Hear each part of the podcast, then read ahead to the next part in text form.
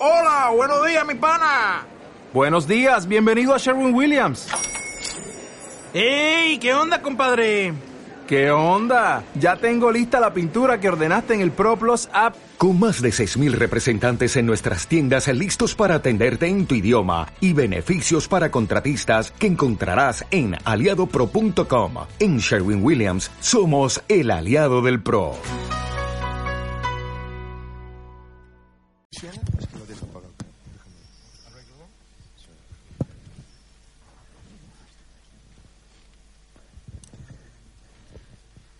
Bueno, gracias como señor Myers, hermano Myers, el padre de Rebecca Jacobs dijo, proféticamente, si el diablo ataca la iglesia va a ser a través del equipo de sonido.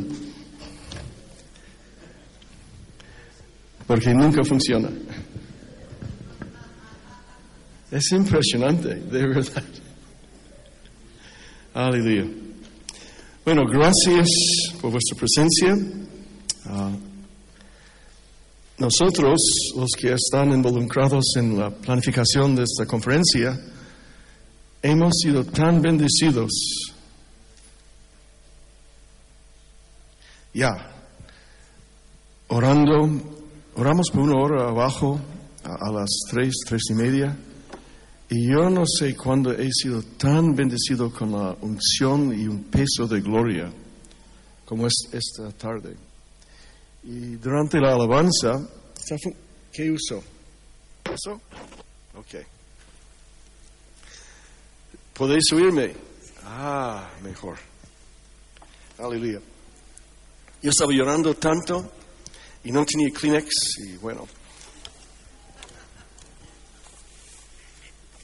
Si no hacemos más, Dios me ha bendecido. Aleluya. Bueno, Señor, gracias por tu palabra hoy, que yo quiero iniciar con tu ayuda esta conferencia. Tenemos tantos que han, te han buscado y hay mucho para decir a tu pueblo.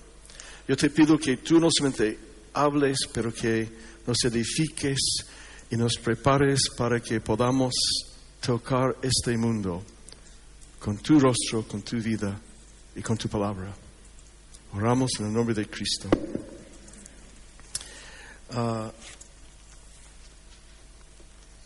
¿Cómo puedo comenzar lo que quiero decir hoy? Tengo muchos apuntes aquí y yo creo que yo iba a comenzar hablando de, de eventos proféticos, eventos que que realmente... Um, ¿Dónde están mis apuntes? He perdido mis apuntes. ¿Veis eso? Ah, impresionante. Bueno, yo iba a comenzar hablando de, de lo que Dios está diciendo, tocando eventos uh, presentes, políticas, eventos tocando las naciones y eventos que, que son dramáticos. Uh, pero yo no voy a hacer eso. Dios me, me, ha hablado más de hablar de, del carácter del profeta de Dios en estos días. No tanto lo que el profeta va a decir, no tanto de, no tanto de lo que el profeta va a prognosticar del futuro, lo que él puede para explicar lo que va a suceder.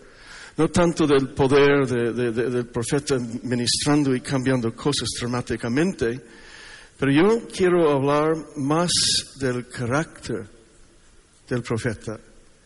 Y la cuestión es, ¿qué es la profética? ¿Qué es la profética? Uh, es alguien o algo que habla por Dios con revelación que transciende mero conocimiento humano. Es la voz de Dios hablando a través de, de hombres, a través de un ministerio humano. Es lo que Dios dice a su pueblo.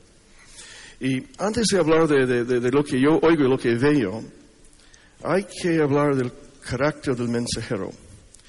Uh, puse mis apuntes que, que la voz profética el, ministerio profético verdadero no de repente aparece como, un des, como destellos de un relámpago. No de repente aparece y profetiza y despierta a todos. Ah, no aparece de vidas y ministerios carnales. Ah, a vez en cuando un rey carnal como Raúl, ah, Saúl puede profetizar. A vez en cuando un ah, asno puede hablar, el asno de Balaam. Y a vez en cuando un hombre buscando dinero y fama como Balaam puede profetizar, a vez en cuando. Pero Dios habla verdaderamente con su voz profética cuando fluye de una vida quebrantada, una vida santa, ah, una vida que está viviendo y andando más allá del velo, una vida que conoce unión con Cristo. Voy a repetir eso. Dios lo que quiero hablar hoy es de la voz profética, la voz verdadera de profecía fluye de una vida quebrantada, una vida viviendo y andando más allá del velo, una vida que conoce unión con Cristo. Es la vida profética que yo quiero oír en estos días. ¿Cuántos aquí conocen a Costa ¿Cuántos han sido tocados por la vida del ministerio de Costa Muchos aquí. Ese era un judío, un uh, griego, ciudadano de Israel, un uh, ortodoxo, carismático, con cuatro doctorados, que realmente sacudió las naciones entre los años 50, 60, 70, 80. Murió uh, con 78 años. Yo recuerdo, yo estuve con él un poquito antes de, su muerte, dos o tres meses antes de su muerte. Era campeón de boxeo en Israel y había perdido la mitad de su cuerpo físico, su peso. Y María y yo estuvimos con él en su casa en Elim, en Nueva York. Y yo digo, Elías, toda mi vida he servido a Dios con mis fuerzas, ahora le sirvo en debilidad. Estoy acercando a la eternidad, estoy casi muerto y todavía estoy sirviendo y hablando por Dios en mi debilidad. Jamás puedo olvidarme de eso. Pero él dijo eso. Él dijo, todos viven debajo una medida de decepción. Todos viven debajo una medida de decepción. Hay que pensar en eso, que tú y yo no, nadie vemos, según San Pablo en 1 uh, Corintios 13, 12, ahora vemos por un espejo oscuramente. Aún los más profetas, todos ven a través de un espejo oscuramente y todos viven debajo una medida de decepción. Es porque vivimos en un mundo caído y somos vasos de barro redimidos. Según 2 Corintios 4, 7, pero tenemos este tesoro en vasos de barro para que la excelencia sea de Dios y no de nosotros. Dice a la persona a tu lado, yo soy un vaso de barro. Yo soy un vaso de barro. Y el tesoro que tengo es un vaso de barro. Y lo que veis, veis la gloria de Dios oscuramente a través de mí. Todos, aún los más santos. Y nuestra visión, aún la más clara del profeta más maduro, es imperfecta, es colorado, porque ahora vemos oscuramente. Y bueno, ¿sabéis lo que es la cosa más difícil para ver para un, profeta? ¿Qué es la cosa más difícil que un profeta puede discernir y ver? Pues son sus propios pecados y sus propias limitaciones. Porque no vemos quiénes somos. Si el profeta ve con menos claridad sus propias limitaciones y sus propios pecados, y porque vivimos todos bajo una medida de decepción, viviendo en este mundo, viviendo en un paso de barro. Entonces el sitio más seguro para un profeta se encuentra en 1 de Pedro, 1 Pedro 5, 6. Humillaos pues bajo la poderosa mano de Dios para que Él os exalte cuando fuere tiempo. Es ser humilde, humillado debajo de la mano fuerte de Dios y no ser exaltado. Si tú quieres ver claramente, si tú quieres estar seguro, humíllese delante de Dios para que Él pueda hablar contigo, para que tú puedas oír y para que tengas una estimación equilibrada y correcta de quién eres. Y yo pongo aquí en mis... En mis ¿Estáis conmigo esta, esta- Yo, no sé, yo no sé si es lo que quieres oír. no sé si eso es lo que quieres oír para comenzar uno. ¿Dónde están? Eh, aquí dice el Señor, ven aquí, Dios tiene un gran ministerio para ti, tú vas a sacudir. ¿Quieres oír eso? No. ¿O eso? Ok. Ah, yo tengo aquí mis apuntes. Dudo del mensaje y el carácter de algunos de los profetas populares hoy en día en la iglesia. Yo dudo. ¿Sabes qué? Los grandes profetas carismáticos en América están profetizando que Donald Trump es el hombre elegido de Dios para. Donald Trump. Yo soy republicano, soy conservador, pero, híjole, Señor Jesús. A mí, híjole. Ah, yo dudo del mensaje y el carácter de algunos de los profetas populares hoy en día en la iglesia. ¿Y por qué? Por su orgullo, por su pompa, por su énfasis sobre dinero. Y su carácter mina su mensaje. Su carácter de levita y borra su mensaje. Y la lista muy larga de los profetas que profetizan y lo que son casi borra lo que dicen. Eso es muy peligroso en el cuerpo de Cristo. Ah, di- diciendo eso y siendo yo perfectamente equilibrado y humilde, ah, sabéis que estoy bromeando, porque yo soy el mismo que está engañado por su, eh, su propia vida muchas veces. Pero algunos de mis amigos en el cuerpo de Cristo me identifican como un- una voz profética. Están engañados, pero no voy a orar por su liberación. Y, pero, ah, y no tengo una tarjeta que dice profeta Elías Tepper. Tengo mi tarjeta que dice Señor Tepper, no dice profeta o apóstol Tepper. Si alguien tiene una tarjeta que dice apóstol o profeta, tú sabes que no son. Si ellos te reparten eso, es, puede ser, ese ciertamente no es apóstol ni profeta. Si tiene tarjeta. Y, um, ah, pero, sin embargo, me invitan a hablar en muchos sitios ah, porque piensan que tengo un toque profético y quieren oír lo que digo. Y por esta razón yo tengo que viajar un poco. Hace algunos años, ah, antes de la muerte de, Ma- de María, estaba cruzando la frontera de Marruecos y me pararon y examinaron mi, mi- mi pasaporte, no querían dejarme eh, pasar. Dice, ¿qué es su profesión? Porque usted tiene 22 sellos de salida de España en un año. ¿Qué es su profesión? Y les dije, bueno, yo soy... Ah, este mes, hace pocas semanas volví de, de- de México y América y en, un, en 28 días, ocho vuelos de avión y tres noches perdidos sin sueño, jet lag. Entonces, todavía estoy viajando porque gente quiere oí- oír lo que digo a vez en cuando. Ah, y yo puedo decir eso. Hace, todos saben que María murió hace cuatro años, mi esposa. Tuvo un gran tumor, un eh, meningioma de- tan grande en, su cerebro y algunas cirugías. Y, María ah, murió después de tres años de sufrimiento terrible. Y por esos tres años y medio yo tuve que quedarme al lado de María y dejé de viajar por tres años y medio. Ya tengo, yo tengo, pues, celebré 70 años en agosto. Yo llevo you know, muchos años, cua- casi cuatro décadas en el ministerio y he viajado mucho.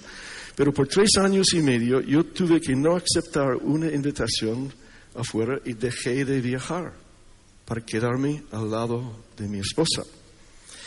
Y solamente prediqué ah, aquí en Betel. y tenemos televisión por internet y cumbres y gente viene tuvo un ministerio, pero tuve que dejar de viajar a otros sitios para predicar. Y, y durante mi inactividad, ah, y hablo de inactividad tocando vuelos, invitaciones y conferencias grandes, ah, mi perspectiva cambió sobre lo que es un ministerio profético y lo que es un ministerio importante en el cuerpo de Cristo. Y también lo que... ¿Estáis conmigo?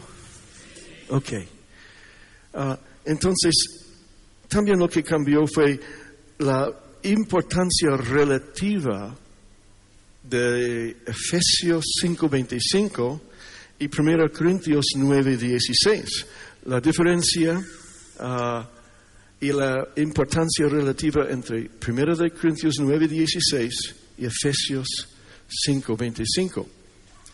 En Efesios 9, 1 Corintios 9:16, Pablo dijo, pues si anuncio el Evangelio no tengo por qué gloriarme, porque me es impuesta necesidad, y ay de mí si no anunciare el Evangelio de Cristo.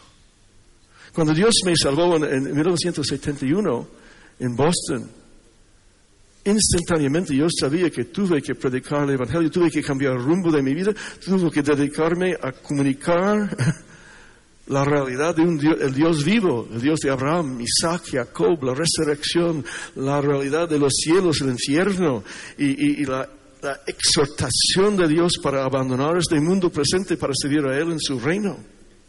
Yo, Dios me llamó el momento que yo fui convertido a Cristo. Y he llevado esta carga, es- es- es- este deber en mi espíritu desde aquel entonces. Pero tuvo que poner eso al lado de, después de la enfermedad de mi esposa María y su sufrimiento y sus, sus- sus tres años y medio, medio largos de, de- de sufrimiento, con Efesios 5:25, que dijo, maridos, amad a vuestras mujeres, así como Cristo amó a la iglesia y se entregó a sí mismo por ella. Maridos, amar a vuestras mujeres, así como Cristo amó a la iglesia y se entregó a sí mismo por ella. Entonces, circunstancias y mi deber elevaron Efesios 5 encima de 1 Corintios 9. Tuvo que cuidar María más que tuvo que predicar el Evangelio entre las naciones y profetizar por todos lados. Dios cambió la importancia relativa. Y también Dios me habló por 1 Timoteo 3:5 y él puso un en- enfoque Efesios 5:25 con 1 Corintios 9:16 sin contradicción. ¿Y qué dice 1 Timoteo 3:5? Pues el que no sabe gobernar su propia casa, ¿cómo cuidará a la iglesia de Dios? Sí, entonces debemos tener nuestra propia casa en orden y debemos suplir las necesidades de nuestra propia familia antes que podamos suplir las necesidades del mundo y la iglesia. Es muy claro. Tienes que cuidar a tu propia familia, tu propia casa antes que puedes cuidar la casa de Dios. No puedes salir intentando cambiar, sacudir el mundo si tu casa está cayendo en pedazos. No puedes ministrar vidas si los que te necesitan vida directamente de ti no están siendo suplidas. Y bueno, ah, entonces durante el sufrimiento de mi esposa María, enfoqué más y más de mi energía en ella, porque es bíblico, es correcto, y creo que agrada, agrada a- a Dios. Pero ¿sabes lo que pasó? Es que poco a poco comencé a oír una voz, no la creí, pero comencé a oír una voz que me dijo, y fue muy insistente, tu ministerio no tendría valor, no tenía valor. Y ni, ni, ni para Dios ni para Betel, y, no- y estabas condenado a morar en la línea de la banda. ¿Se llama la línea de la banda fuera de combate? Y, y- y- al margen del ministerio.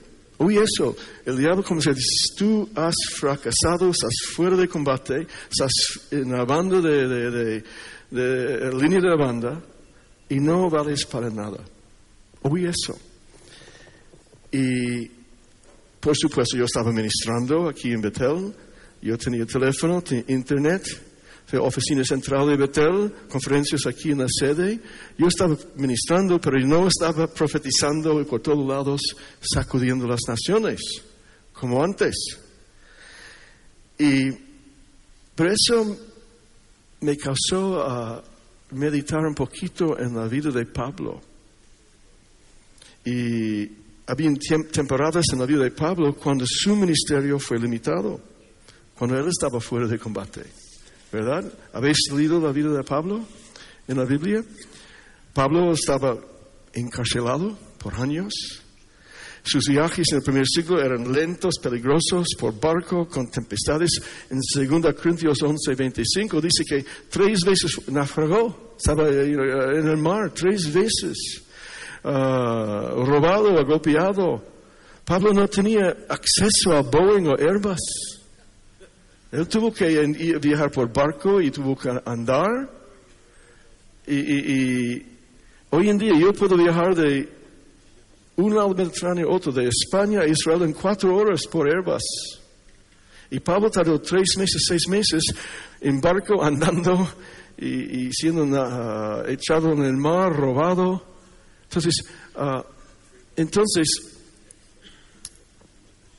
puedo decir eso, que sin embargo, los cambios y mis limitaciones cuidando a mi esposa me provocaron a reevaluar lo que significa el ministerio, lo que significa el liderazgo y lo que significa el manto profético y el manto apostólico. ¿Qué significa el manto profético?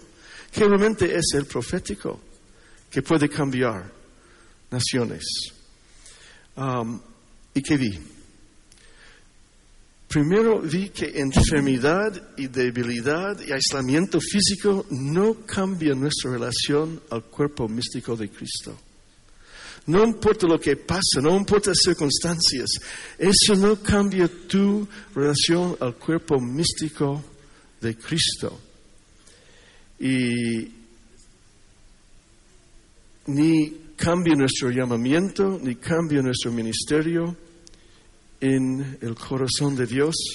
Y vi algunos paralelos entre la debilidad de María y mi aislamiento con los primeros betelitos en la época dorada de Betel. Ah, en la época de los grandes héroes gigantes de la fe de Betel. ¿Sabe? Betel en el mundo no, no estoy jactando, simplemente en más de 100 ciudades del mundo, 24 países, hay más de 450 propiedades de Betel. Casi todos alquilados y estamos intentando pagar la renta. Pero somos dueños de algunos, docenas de esos. Y, ah, todo eso comenzó con algunos pobrecitos en las calles de San Blas. con algunos drogadictos y criminales y gente quebrantada de Madrid y después de Barcelona, Valencia. Entonces, la época dorada de Betel, cuando Betel explotó, comenzó con algunos, todos, casi todos, menos aún medio docena, ya están en la gloria porque murieron de SIDA o de, sus hígados han dejado de funcionar o por otras enfermedades. La época dorada de Betel fue una época de tanta debilidad física, tanta aflicción, tantas limitaciones. Yo, recuerdo de Raúl Castro, de Hambre, de Manuel Vasco. Uh, Hambre, él dirigió Betel de Italia de una cama en el hospital. Raúl y otros y, Manuel Vasco tuvieron que predicar sentados en una silla. Y Betel tuvo su, tiempo de gloria, de poder. Dios sacudió las naciones con gente tan quebrantada, tan débil. Y um, yo con Manuel Vasco, un esqueleto dirigiendo las casas y talleres de Betel de Málaga. y no sé cómo podía andar pero estaba dirigiendo todo eso. Y bueno, ¿quién aquí busca una época dorada profética en la iglesia? ¿Cuántos están deseando ver eso? ¿Cuántos están deseando una unción profética en sus vidas? ¿Quién quiere ver Dios realmente sacudiendo y comenzando algo que nadie puede parar? Es que yo, es lo que yo estoy, ¿por qué estamos aquí? Queremos ver a Dios sacudiendo otra vez su iglesia con su manto profético. Yo quiero, yo quiero ver, yo no estoy satisfecho con lo que tenemos, yo quiero ver más. Y si tú, tú buscas eso, está en 2 Corintios 12, 8. 2 Corintios 12, 8. Jesús dijo a Pablo, dices, bástate mi gracia porque mi poder se perfecciona en la debilidad. Bástate mi gracia, gracia porque mi poder se perfecciona en la debilidad. Por tanto, de buena gana me gloriaré más bien en mis debilidades para que repose sobre mí el poder de Cristo. Okay, ¿Cuántos ahora quieren el manto profético? De verdad. Es que en debilidad Dios revela el poder de su ministerio. Yo no, yo no, yo quiero tener buena salud. Yo quiero tener, no quiero sufrir como María, no quiero sufrir como Raúl o, o Hambre, Manuel el Vasco o Trini. Yo no, yo no, es que es una cosa espantosa. ¿Sabes lo que estamos pidiendo si quieres la gloria de Dios sobre ti? En esa época de gloria, casi toda la familia Tepper murió en un accidente de tráfico. Nuestra furgoneta salió de la curva y volcó y volcó y volcó. Nosotros sobrevivimos. Nuestro Timoteo de 10 años murió en mis brazos en la carretera. Y, no, puedo y no puedes imaginar. Gente dice, todo eso no saben el precio que tantos en las generaciones pasadas han pagado para un manto profético. Y bueno, ah, hay un principio, es eso, es que no hay límites físicos en el cuerpo de Cristo. Debilidad no disminuye autoridad espiritual. No hay límites en el cuerpo, no hay límites físicos en el cuerpo de Cristo y debilidad no, no disminuye autoridad espiritual. Y Pablo dijo, mi poder se perfecciona en debilidad. Entonces, ese mensaje no es exactamente un mensaje para que todos salten y bailen y profeticen. Pero vamos, vamos, yo quiero lo auténtico. Yo quiero ver Dios realmente haciendo otra vez en nuestros días lo que Él hizo en el tiempo de los apóstoles. Entonces, Pablo dice, mi poder se perfecciona en debilidad. ¿Qué estoy diciendo? Tal vez siendo puesto a un lado por una temporada, en debilidad, en aflicción, puede ser la puerta donde tú entras en la dimensión profética. Donde tú entras en la dimensión más de más poder espiritual, una realidad más alto. Es que hay algunos que están pasando por las aguas profundas en muchas dimensiones hoy en día. estas aguas pueden ser la puerta donde tú entres en más autoridad profética y espiritual. Y puede ser donde estás ahora, puede ser donde Dios puede revivificar y reencender su fuego y su revelación profética en tu vida y tu ministerio. Eso me da mucha esperanza. Si tú estás muy bajo, si la obra va muy, muy mal y hay tanta aflicción, tantas dificultades, puede ser la misma puerta donde Dios pueda reencender tu ministerio. Um, tengo mis apuntes aquí que yo creo que tal vez Pablo recibiera más de Dios durante su encarcelamiento que en su libertad. Es posible que Dios hiciera más en Pablo en su encarcelamiento que hizo cuando Pablo estaba libre. Y, sabemos que Pablo escribió 13 libros de la Biblia y algunos de los más importantes en la cárcel. Y sabemos que Pablo, su ejemplo de sufrimiento en la cárcel, fortaleció la iglesia tal vez más que sus mensajes del púlpito. No sabemos. Ah,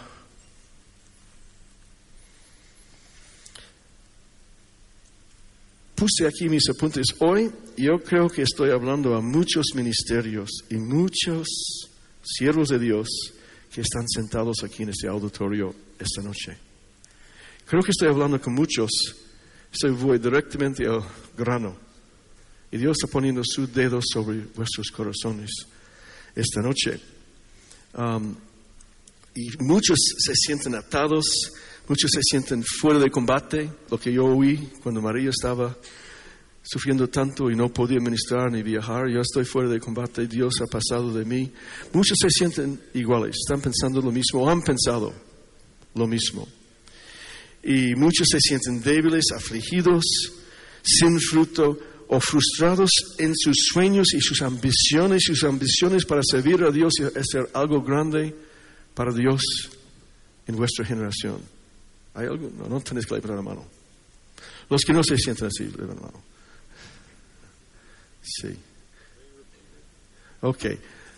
Yo dije, algunos se sienten iguales, se sienten fuera de combate y, sus ambiciones y sus sueños han sido frustrados.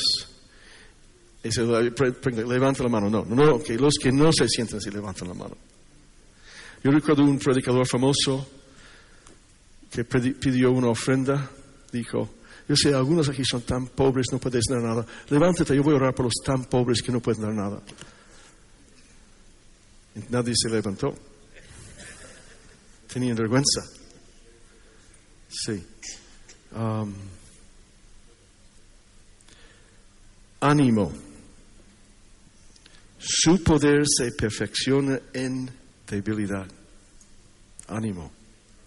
Su poder se perfecciona en debilidad. Y eres candidato para la gloria de Dios. Yo recuerdo, hace muchos años estuve con señor Worley en una conferencia en Georgia. Fui con la clase del centro de fe con él y escuchamos a un jovencito predicando, muy, muy popular. Podía tocar piano, podía cantar, podía profetizar, podía enseñar, podía bailar, podía sanar a los enfermos. Él hizo de todo. Fue ese chico, fue ferro de combate, de más popular en, esta zona de Georgia. Y, todo el mundo está flipado con él y lo que y tenía también un traje muy bonito y corbata y todo, zapatos blancos y un coche nuevo. Y señor Worley dijo, pobrecito, pobrecito. ¿Por qué? Tiene tanto talento, puede ser todo, no necesita a Dios. Y no necesita a Dios, puede ser tanto, todo. Y, mi poder se perfecciona en debilidad. Bueno, durante el sufrimiento y la enfermedad de, de, mi esposa María, vi algo más tocando el ministerio profético.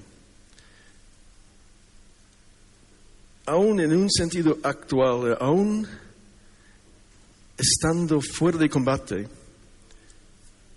vi que yo podía ver. Puedo repetir, yo vi que yo podía ver.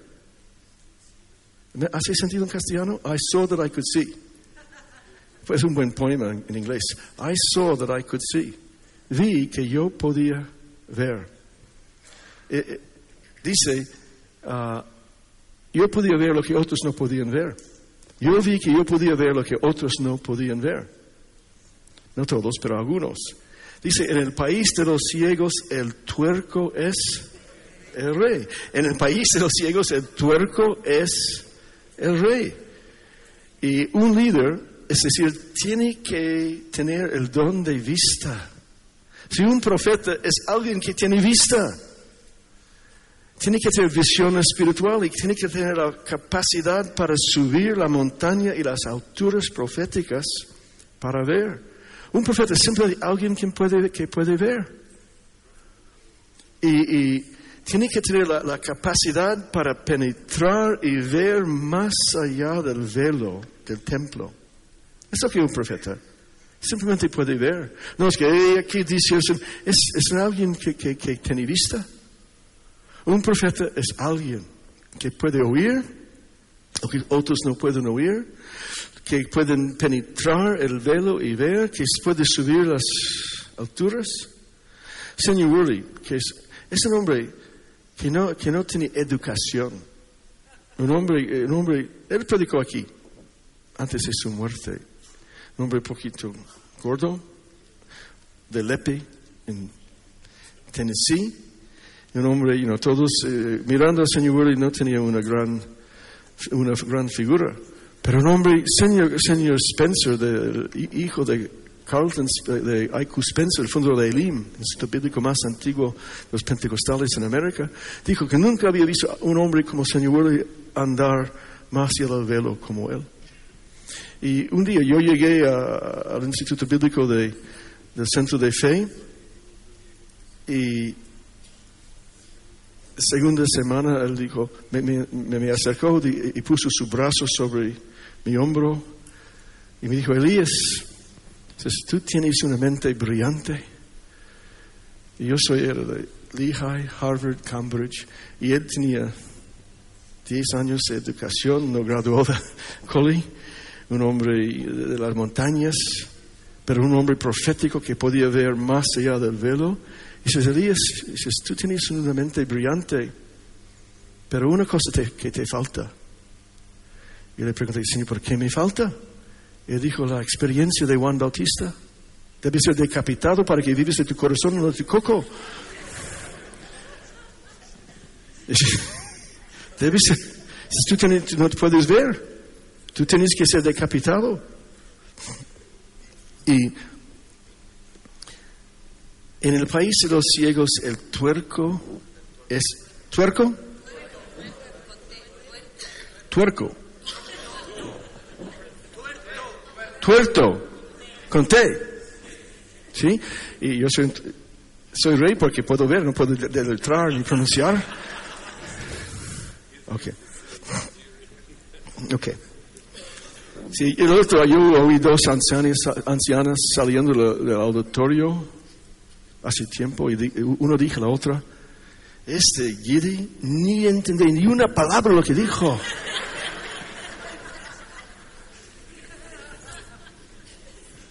Bueno, soy lo que soy, pero... Y voy a ser intérprete para él después. Pobrecitos. Ok. Ok. Y no solamente tienes que penetrar y ver más allá del velo del templo, más que eso tienes que vivir y morar más allá del velo del templo. Hay que vivir en esta dimensión. So, la meta es, realmente vivir más allá del velo. Y yo puedo deciros que es posible, por grandes eh, temporadas y, tiempos largos.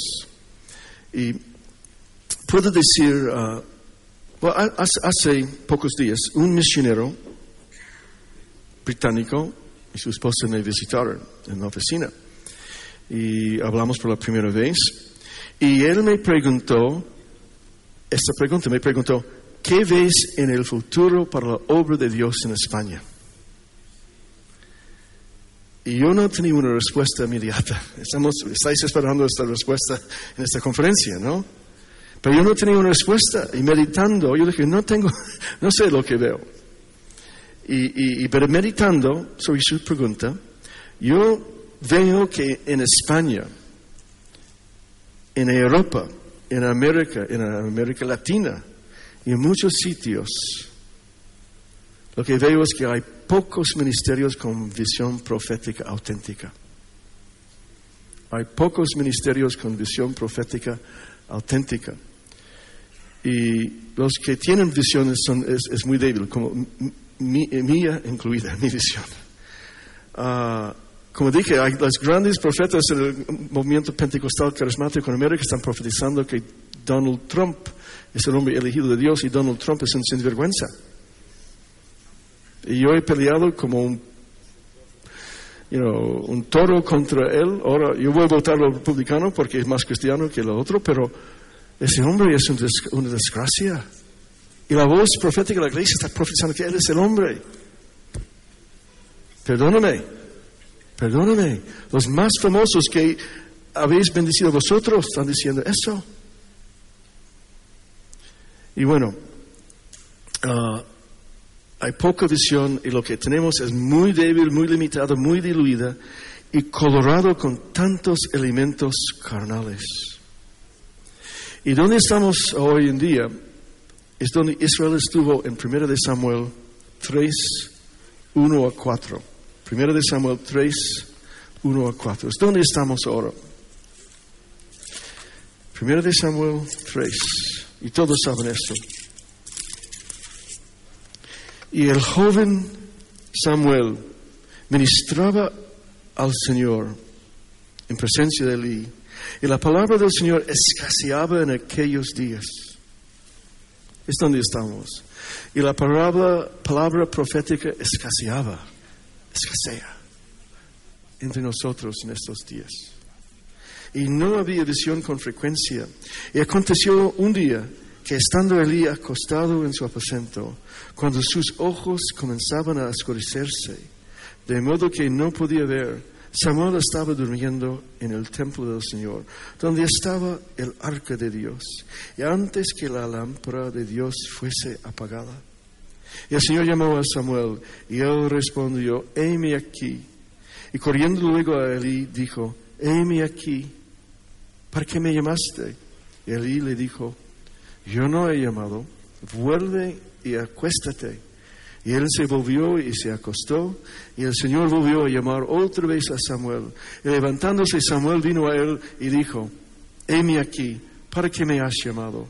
Y él dijo, hijo mío, yo no he llamado, vuelve acuéstate. Y Samuel no había conocido aún al Señor, ni la palabra del Señor le había sido revelado. El Señor pues llamó la tercera vez, y Samuel él se levantó y vino a Elí y dijo, heme aquí, ¿para qué me has llamado? Entonces entendió Elí que el Señor llamaba al joven y dijo Elí a Samuel, ve y acuéstate y si te llamare dirás, habla Señor, porque tu siervo oye. Así se fue Samuel y se acostó en su lugar. Habla Señor, porque tu siervo oye. Entonces, um, no hay mucha visión hoy en día en la iglesia, yo creo. Hay, hay, hay, profetas, por supuesto. Hay, algunos miles de millones de cristianos y hay um, centenares de miles de, de corazones y ministerios proféticos, pero está muy débil. No hay mucha visión con frecuencia en la iglesia hoy en día. No como hace 30, 40 años yo diría, tristemente. Yo recuerdo en mi juventud, con eh, alguno, eh, fue tremendo. Movimiento carismático, movimiento pentecostal, en distintas épocas, en Azusa, en uh, Gales, en, el Gran Avivamiento, había tiempos con mucha visión abierta. Hay un despertar en Gran Bretaña, entre los anglicanos. Charlie va a bendecirnos. La iglesia anglicana está siendo despertada de verdad y dándonos un poquito más de luz fresca en estos días. Y bueno, yo diría esto, ¿cuánto tiempo más tengo? Ok, no importa. Ser un vidente, ser alguien quien es capaz de ver. En inglés, un vidente es alguien que puede ver, seer, seer, alguien puede ver uh, con gran gracia y el don de fe puede penetrar el velo y puede uh, ver. Y eso es lo que la iglesia de Cristo necesita hoy en día. Profetas que pueden ver. Eso es mi deseo. Y, pero ¿qué, qué deben ver? Deben ver el rostro de Dios en Cristo, deben ver la ciudad de Dios en la iglesia, tienen que ver la ciudad mística de Cristo, la ciudad de Dios en medio de la congregación, tienen que ver el cuerpo místico de Cristo, tienen que ver el rostro de Dios, tienen que ver el santo en el pecador, tienen que ver por fe. Hay un hombre del barrio, un pecador que viene y toma café cada día, estoy haciéndome mi amigo. Y es un pecador, pero este puedo ver santo en este hombre. Y un día él va a sentarse aquí con nosotros adorando y su familia. Y tiene que ver Dios como realidad. Ah, este es el secreto profético, yo digo, y es la necesidad más grande en esta hora en la iglesia. Yo tengo aquí mis apuntes que el secreto de Betel, nuestro, nuestro secreto es que nuestros líderes pueden ver más allá del velo.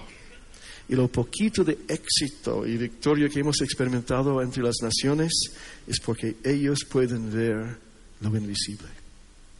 Estos hombres sin preparación, humildes, están conquistando las naciones porque ellos pueden ver más allá del velo.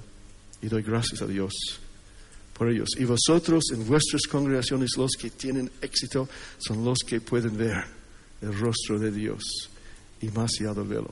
¿Verdad? Esa es, la necesidad más grande que tenemos.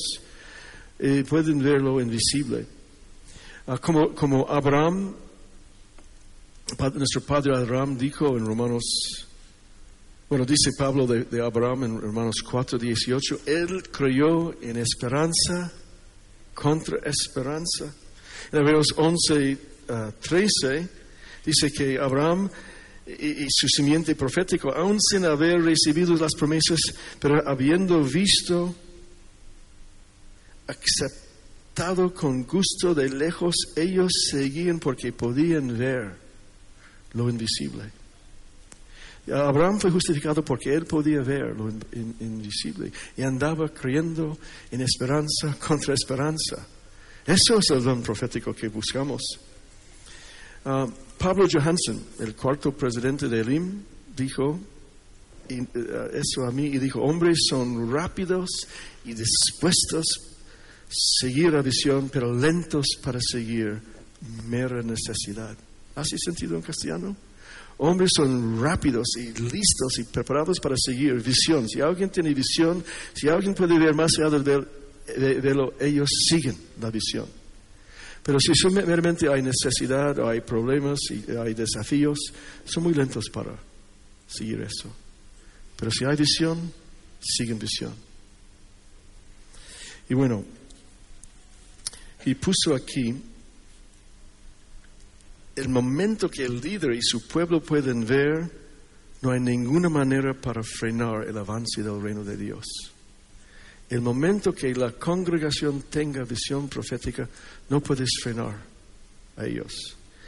Y nuevamente, el liderazgo en la iglesia es masculino, pero si los hombres no cogen la visión, Dios buscará una Debra.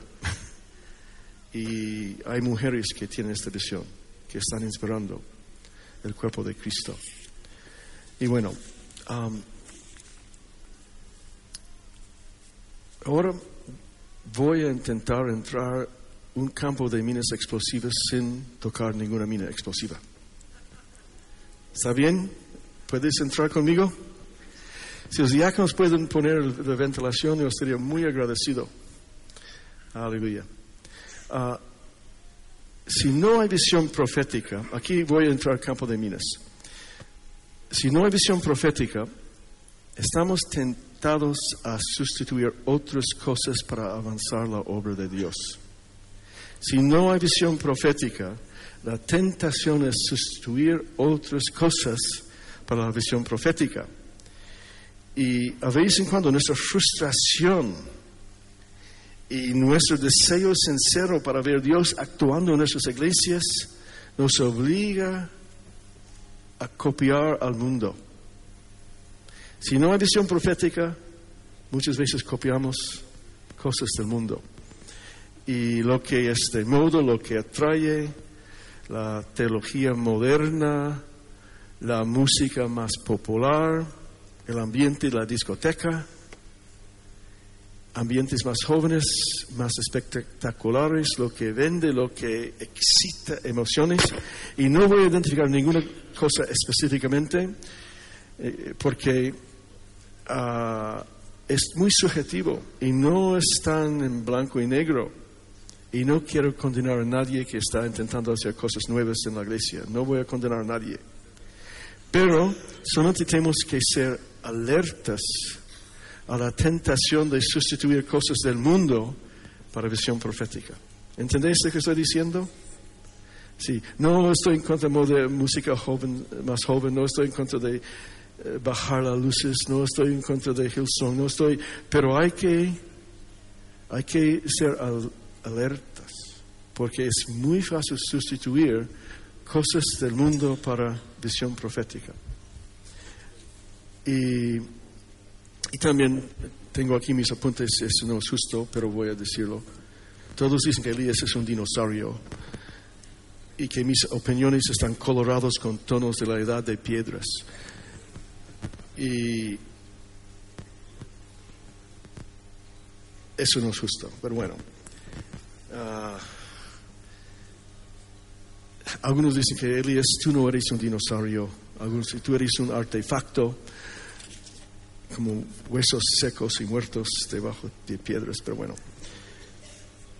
En 1 Corintios 2, 16 1 Corintios 2, 16. Pablo dijo, ¿quién? Porque ¿quién conoció la mente del Señor y quién le instruirá? Mas nosotros tenemos la mente de Cristo. Y eso es, nosotros tenemos la mente de Cristo. Y si nosotros podemos permanecer en unión con Cristo, y su mente es nuestra mente, entonces podemos seguir el ejemplo de Cristo. Podemos seguir el ejemplo del joven más usado de su generación. ¿Sabes quién fue el joven más usado de su, generación? Fue uh, Samuel, porque ¿qué dice en 1 de Samuel 3:10? Habla, Señor, porque tu siervo oye. Yo, los jóvenes, yo escucho, yo recibo la voz profética de los jóvenes. No estoy en contra de ellos. Ellos pueden identificar el camino del Señor. Pero también hay moda que no debemos copiar, hay que diseñar. Y bueno, um,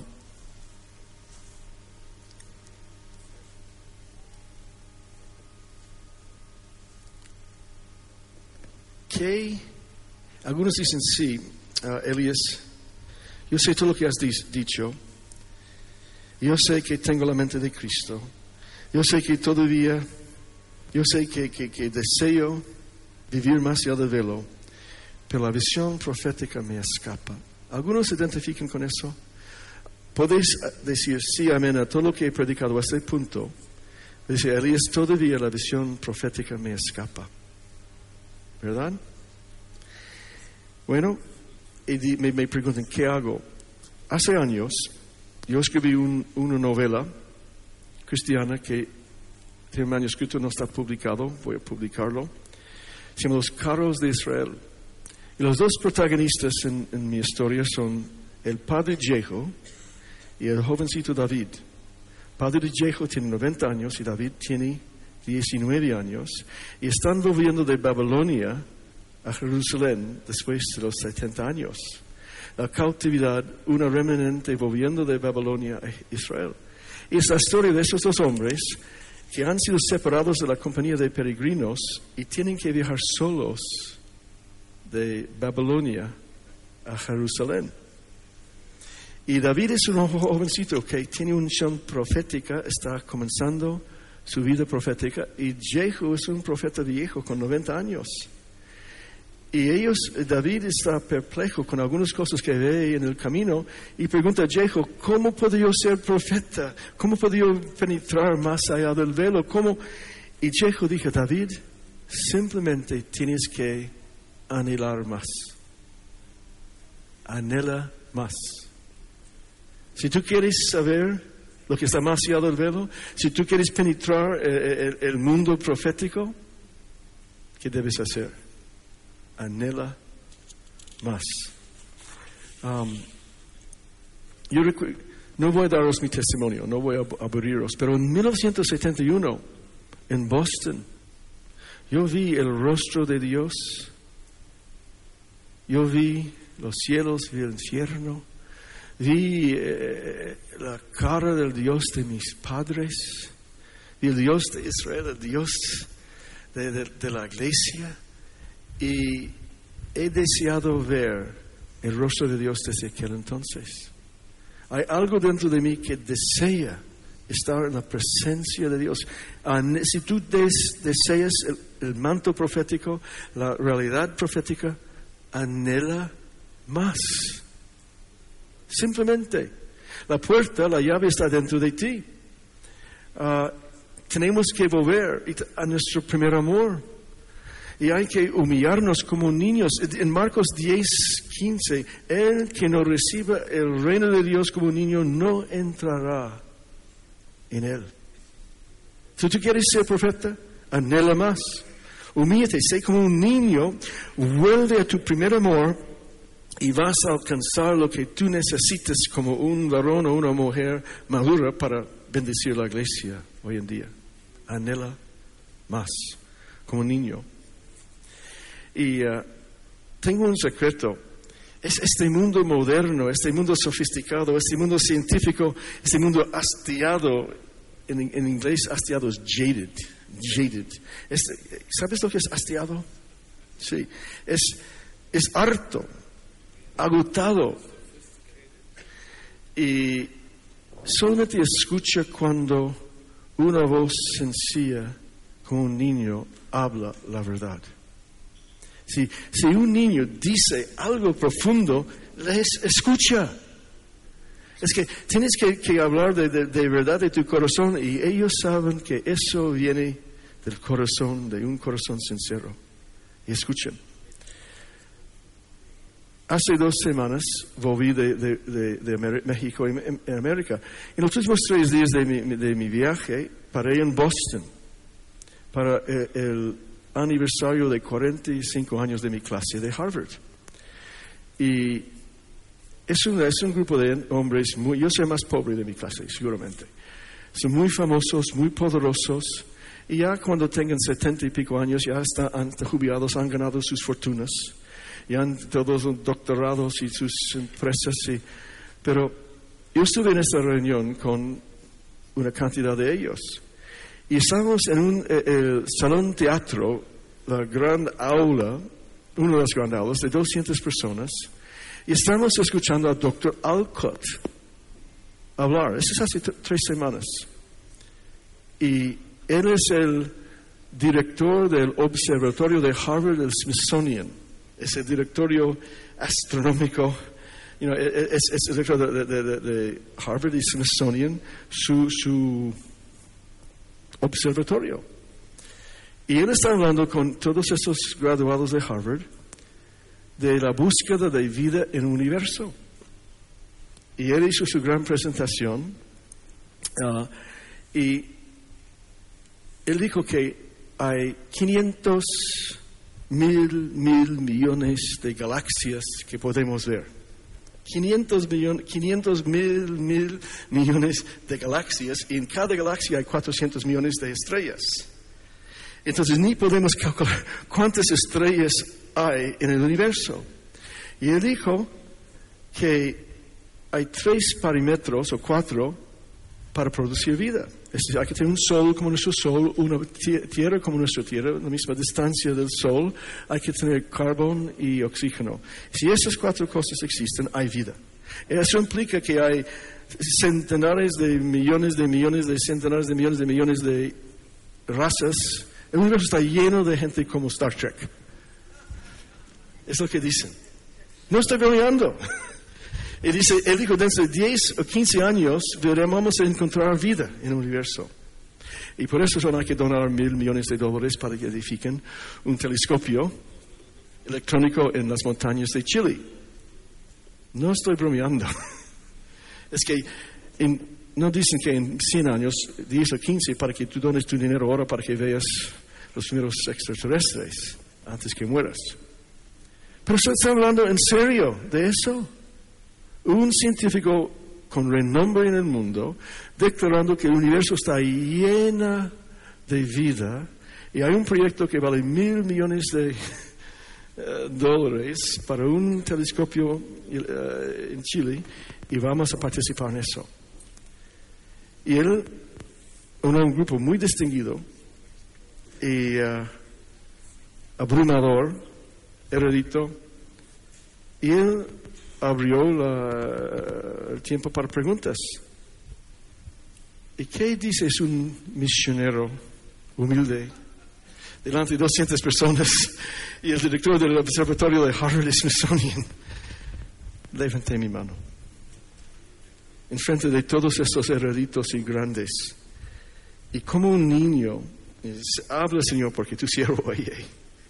Y permaneciendo en Cristo, humillándome como un niño, oí la voz del Señor y hablé en frente de todos y les dije, les dice, les dije, pero Eric Metaxas, el escritor filósofo cristiano, citando uno de los fundadores de SETI, SETI, S-E-T-I, la búsqueda para vida extraterrestre en el universo, ha dicho que no hay tres o cuatro parámetros, sino 200 parámetros.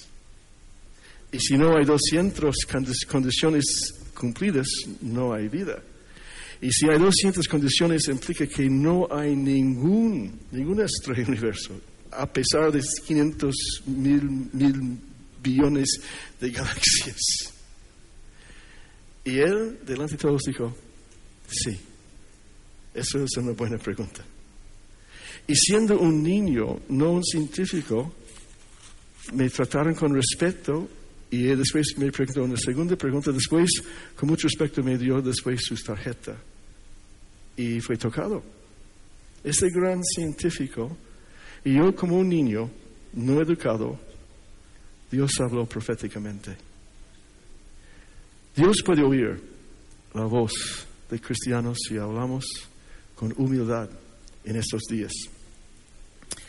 Um, en Mateo 11, 28, venid a mí todos los que estáis trabajados y cargados, y os haré descansar.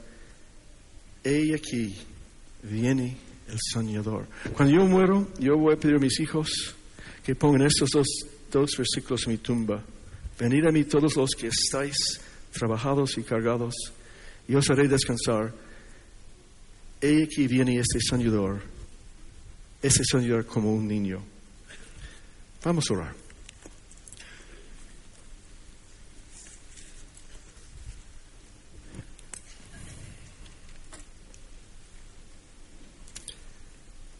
Señor Jesús, gracias por esta primera sesión en esta conferencia profética.